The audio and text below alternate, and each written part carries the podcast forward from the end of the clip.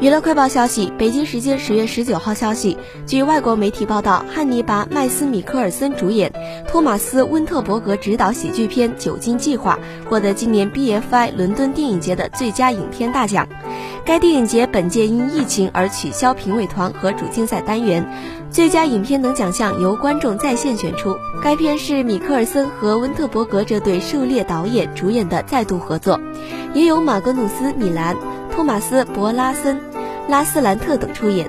四个好友都是老师，他们想测试一个理论：体内保持一定比例的酒精含量对人生和职业生涯有好处。于是开始各种喝酒。一开始似乎真的有改进，但此后走向了极端。